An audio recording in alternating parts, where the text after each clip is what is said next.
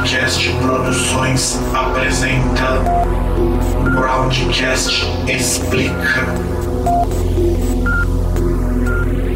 Produção e apresentação Fábio Melo.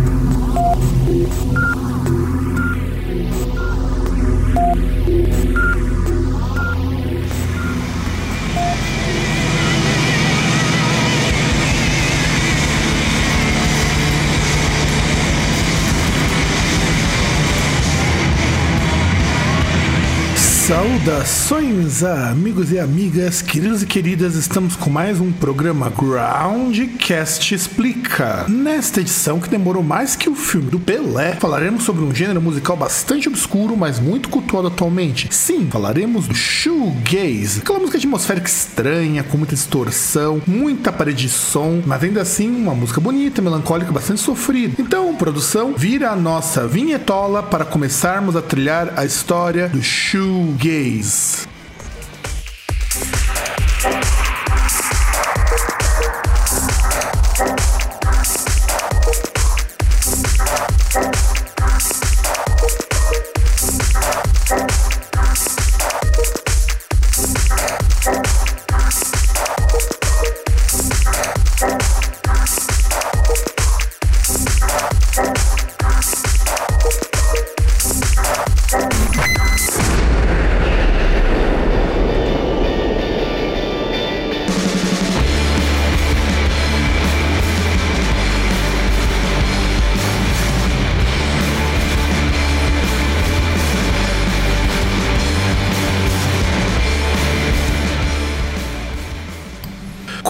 Falar de shoegaze é uma tarefa bastante complicada porque ao tempo que é um gênero consolidado, também vai ser um gênero que ruma para vários segmentos, indo do eletrônico ao heavy metal. Mas notar que existe uma diferença bem grande entre o My Blood Valentine e o Have a Nice Life. Então pegue sua pipoquinha, sua água ou Coca-Cola, que agora vem história. O gênero surgiu lá nos anos 80 no Reino Unido com uma série de bandas que misturavam o indie rock com o post-punk. É marcado pelo uso de vocais etéreos, muita distorção e camadas de guitarras que se sobrepõem por meio dos de reverb, chorus e delay.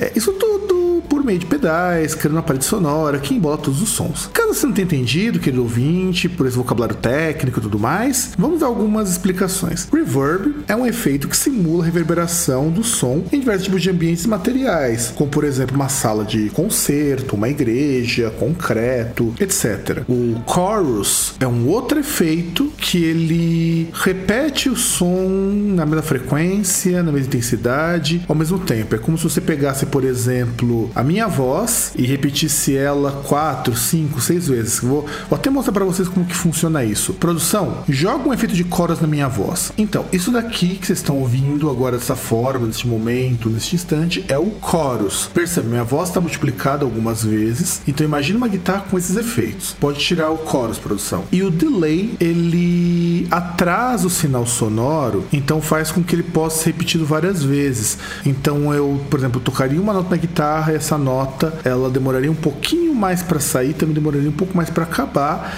e nesse intervalo ela fica armazenada lá na memória analógica ou digital, dependendo do pedal que você utilizar, e você pode replicar aquilo ali várias vezes, quase como se fosse um looping. A gente pode apontar, então, depois dessa explicação técnica, que os precursores do gênero shoegaze foram os grupos de rock alternativo, no caso o The Jesus Mary Chain no seu disco Cycle, Candy e também o Cocteau Twins na carreira como um todo. Ambos os grupos traziam muito daquele jeito etéreo, extremamente diferente para os padrões do pós-punk. Então, para a gente começar a entender um pouco do shoegaze, vamos ver um pedaço, um pedaço não, vou colocar dessa vez, vamos mudar um pouco as regras do programa. Vamos escutar uma música do Mary Chain, a Hardest Walk, para vocês terem uma ideia do que, que era o proto, o começo do shoegaze.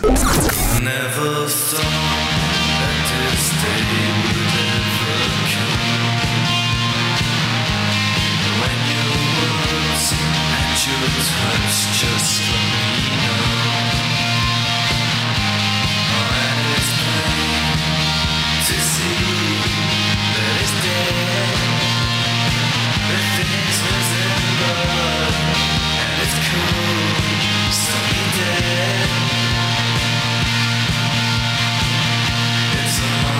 to feel ashamed.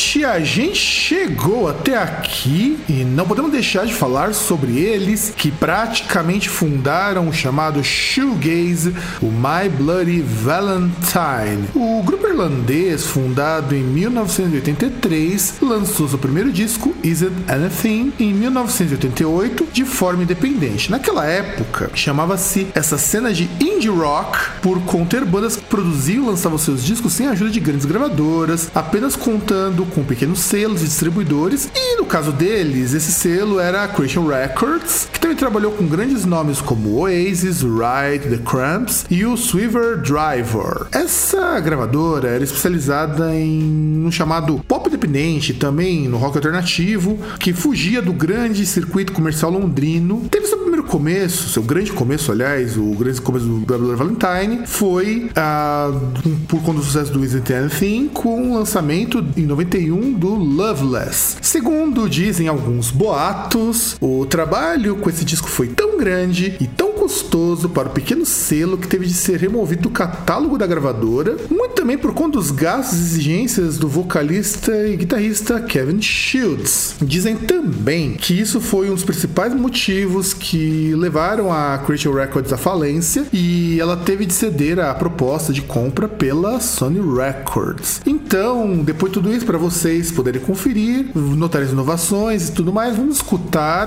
na Only Shallow do disco Loveless.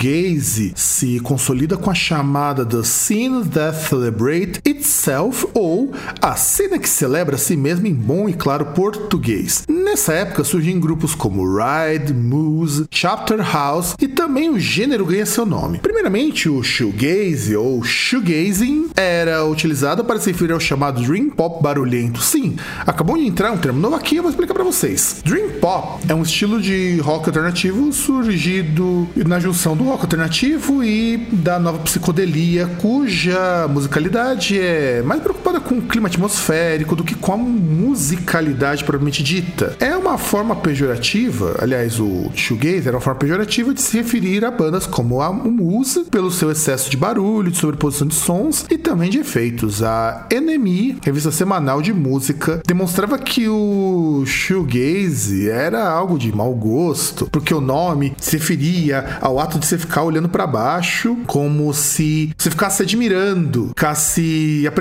os próprios sapatos. E isso acontece porque as bandas tocavam todas, todas não, né? O Muse fazia muito isso, de tocar olhando para o chão. E o termo só que o termo pegou. O shoegaze acabou pegando como termo e tinha uma cena já formada e todas essas grandes bandas do gênero não eram presas a gravadoras muito grandes, a Mayhors, como a gente chama. Então a liberdade criativa era muito grande para eles produzirem, o que deu muito fôlego para o gênero crescer muito dentro da cena E dentre os grandes nomes, vale a pena a gente citar que três grupos fundamentaram o shoegaze como a gente conhece hoje: o Chapter House, o Ride e o Slow Dive. Mas antes de falarmos sobre esses grupos, vamos a um rápido intervalo e fique com Desire Lines do Lush.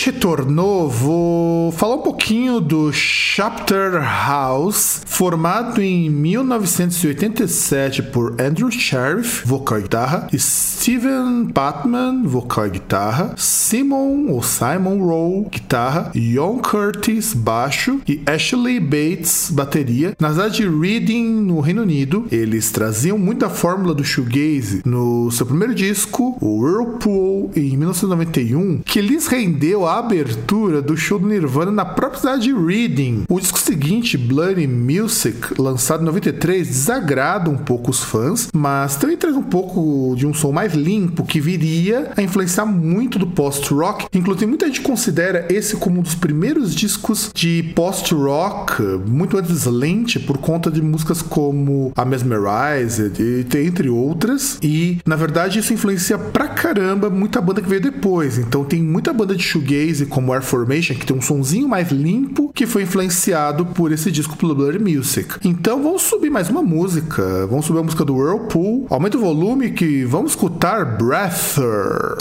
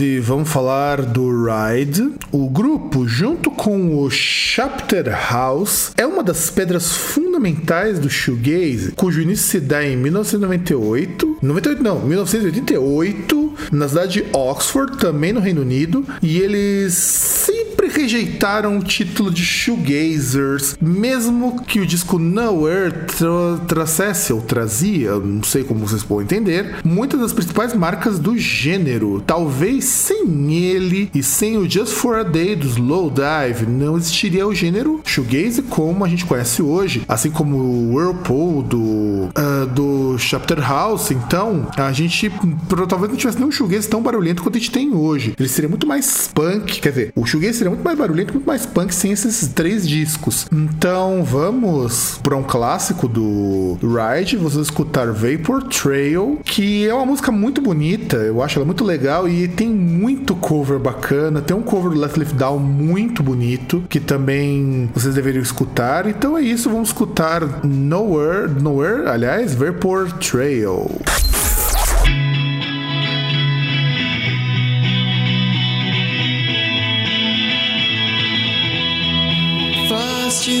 So strong, then you fade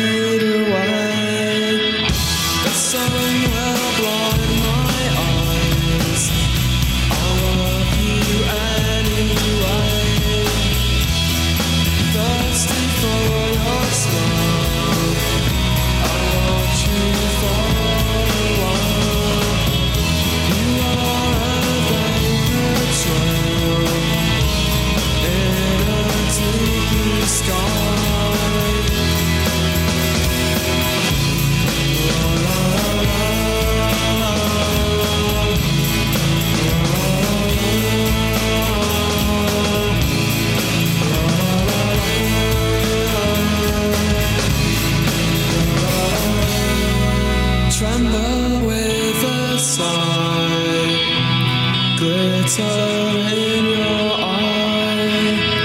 You seem to come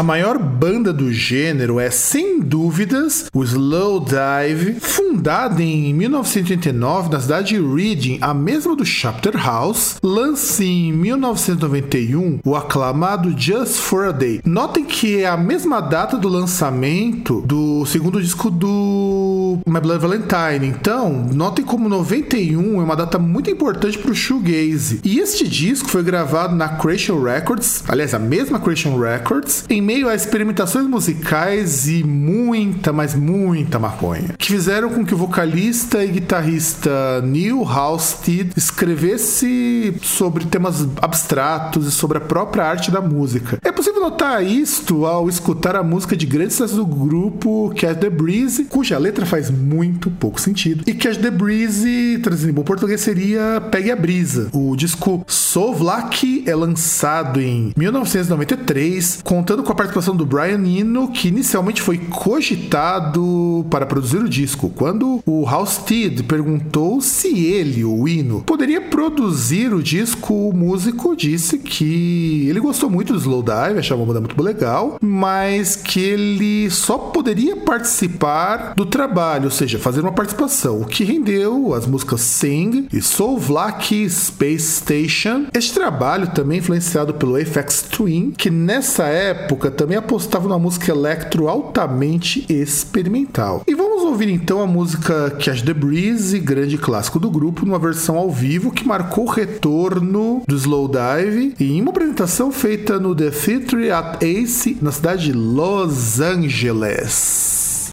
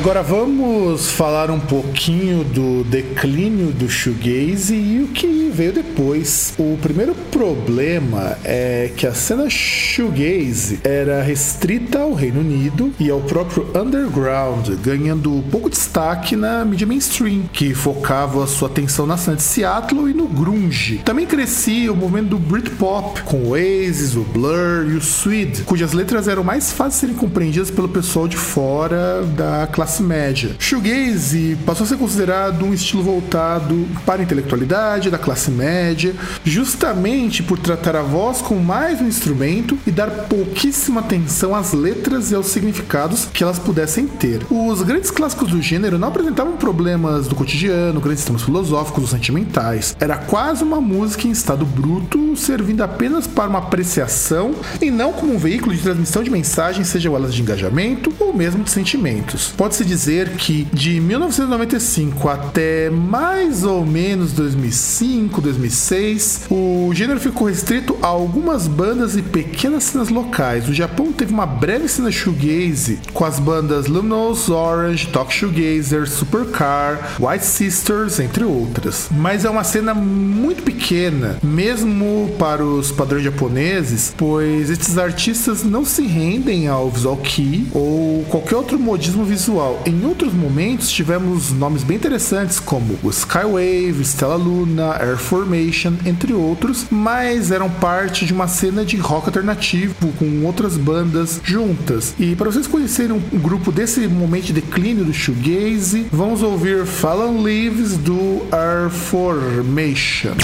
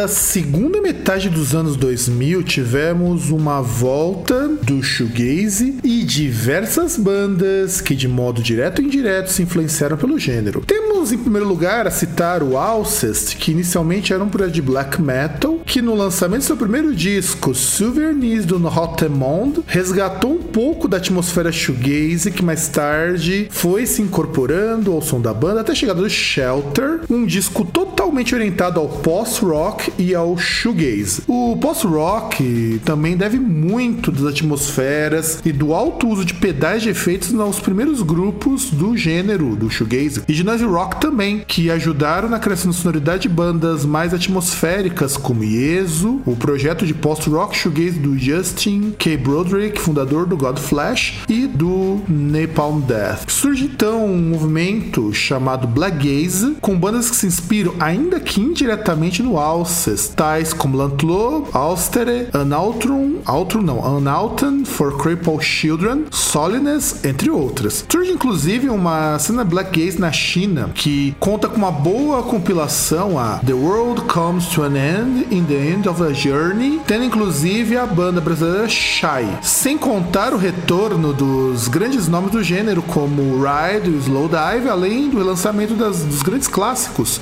desses grupos e o interesse cada vez maior de outras cenas como a black metal nesse tipo de sonoridade. Hoje podemos dizer que vivemos na melhor fase para o shoegaze depois dos anos 1990 e por isso eu me despeço de vocês com a música Always do Alcest, que conta com a participação do Neil Halstead do Slowdive. Espero que vocês tenham gostado. Ao fundo vocês escutaram o disco Crystallize da banda Talk Shoegazer, que infelizmente não existe mais, que contou com a participação da vocalista Ananda Jacobs, vinda da Inglaterra, que hoje mantém uma carreira de modelo e atriz no Japão. Um grande abraço a todos então, galerinha, e nos vemos na semana que vem.